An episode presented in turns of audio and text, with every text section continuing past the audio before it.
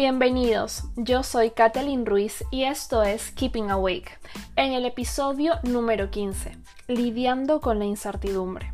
Hoy te comentaré acerca de la manera como yo busco manejar la incertidumbre en mi vida, a través del agradecimiento y la confianza.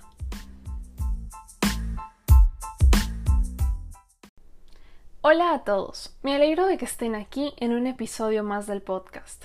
Para los que no saben, vivo en Florida, Estados Unidos, y para estos días se pronostica el paso del huracán Dorian por la costa este del estado. Para cuando esté publicado este episodio, ya se sabrá la trayectoria que el huracán estará tomando. No, esto no es un episodio de despedida. Confío que todo saldrá bien, aunque es la primera vez que pasaré por una experiencia como esta. Toda esta situación me ha llevado a pensar que, la gran mayoría de nosotros vivimos de puntitas por la vida, como cuando jugamos a escondernos y tratamos de no hacer ruido para que no nos encuentren, pues andamos así, cada día. Y te voy a decir por qué pienso esto. He podido observar, al vivir en dos países tan diferentes, que aunque tienen culturas y niveles de delincuencia distintos, las personas están asustadas por igual. Por ejemplo, en Perú, la gente busca asegurar sus casas con rejas, candados, más de una cerradura, o con la costumbre de dejar la luz prendida para que los ladrones piensen que hay alguien en casa. La vieja confiable le dicen. Aquí, en América, aunque dejen sus autos estacionados afuera y sus casas no parezcan una prisión, tienen más de una cámara de seguridad adentro y fuera de su casa, acompañadas de alarmas con conexión directa al 911 cuando éstas son activadas. El otro día mi gato se escapó de noche, así que salí a buscarlo aquí en la comunidad donde vivo.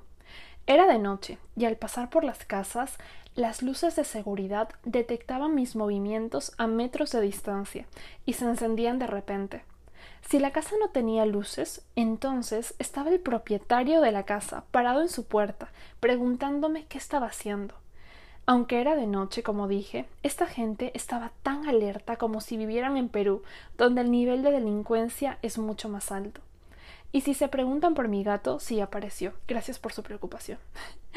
Pero volviendo al tema, puede que nos sintamos inseguros en el país que vivimos y que ya estemos hasta acostumbrados a eso. Sabemos que no debemos de salir tan tarde, y cuáles son las zonas más peligrosas. Conocemos en teoría lo que debemos hacer para evitar pasar un mal momento, aunque todos sabemos que eso es algo impredecible. Y aunque a lo que a mí me preocupa ahora esté siendo representado por este huracán, para ti puede estar representado por la delincuencia, los conductores irresponsables, un terremoto, una balacera o un ataque terrorista. Sabemos que cuando pasen los fenómenos naturales y estemos en casa, cerremos con llave, pongamos los candados y activemos las alarmas, nos sentiremos más tranquilos, ¿verdad? ¿O no? Claro, siempre y cuando no pensemos que ese dolor de cabeza sea algo malo, o que nos puede dar una de esas enfermedades que vienen de repente, todo está tranquilo mientras no veamos a nuestros padres o nuestros abuelos y pensemos en su salud y recordemos el último cáncer que nadie se imaginaba que podía aparecer. La verdad es que todos vivimos inmersos en miedo, en modo supervivencia. No importa si vives en América o en la China. El miedo a que algo malo nos pase lo tenemos todos. Y decía que andamos de puntitas por la vida. No vaya a ser que se me vea muy feliz y el universo diga a ella le falta una cuota de desdicha. Cuando nos sentimos contentos y tranquilos, pensamos que esto no va a durar mucho. Algo malo va a pasar. Entonces comenzamos a preocuparnos por el futuro. Nos alistamos para enfrentar todos los escenarios posibles, aun cuando muchos de ellos ni siquiera van a pasar. Y luego nos preguntamos por qué estamos estresados. Me gustaría decir que tengo la solución, la fórmula para que no te pase nada malo, pero no es así. No podemos evitar las sorpresas de la vida, pero sí podemos controlar cómo queremos responder, qué pensamientos elegimos alimentar y cuáles soltar. Entrenar tu mente no lo puede hacer nadie más excepto tú. Una forma de hacerlo es a través del agradecimiento. Seguro has escuchado antes de acostarte piensa en cinco cosas por las que estés agradecido. Entonces dices gracias porque tengo una casa, comida, salud, mi familia, porque tuve otro día de vida. y para el día siguiente no se te ocurre más que un par de cosas por agradecer diferentes. Para cuando culmina la semana ya sientes que agotaste todo por lo que tenías que estar agradecido.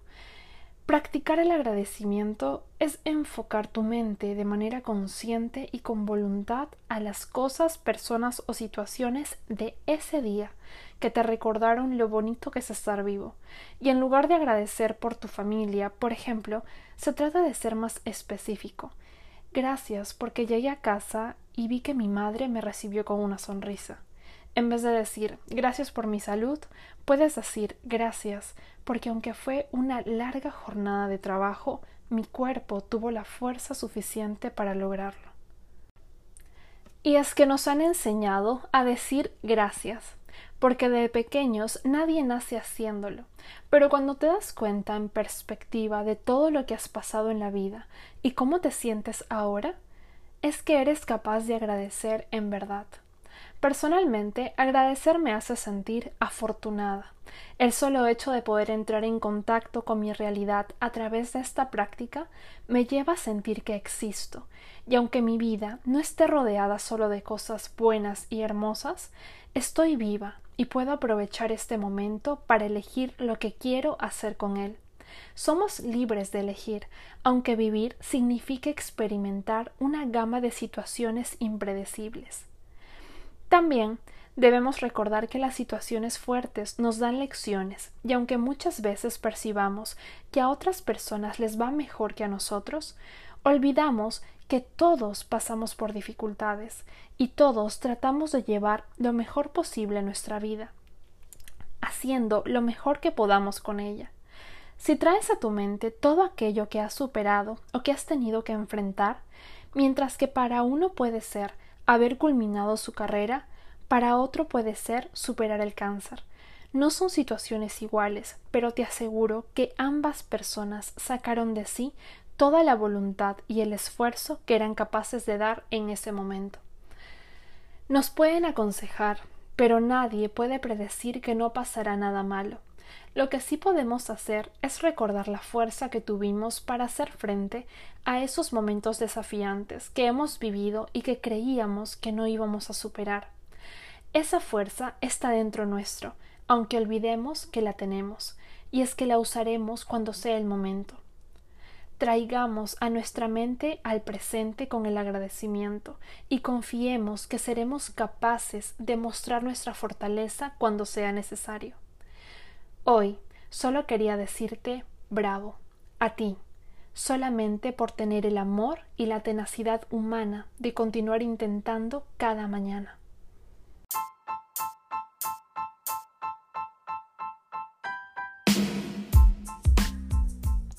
Antes de despedirme, quiero compartir contigo la siguiente frase. No deberías inquietarte por lo que aún no ha sucedido, puesto que la única forma que tiene el futuro para dañarnos es lograr que nos preocupemos. Christopher Paulini. Espero hayas disfrutado de este episodio y te agradezco me des la oportunidad de estar acompañándote estos minutos a través del podcast. No olvides que puedes seguirme en Instagram como arroba keeping.awake. Hasta la próxima.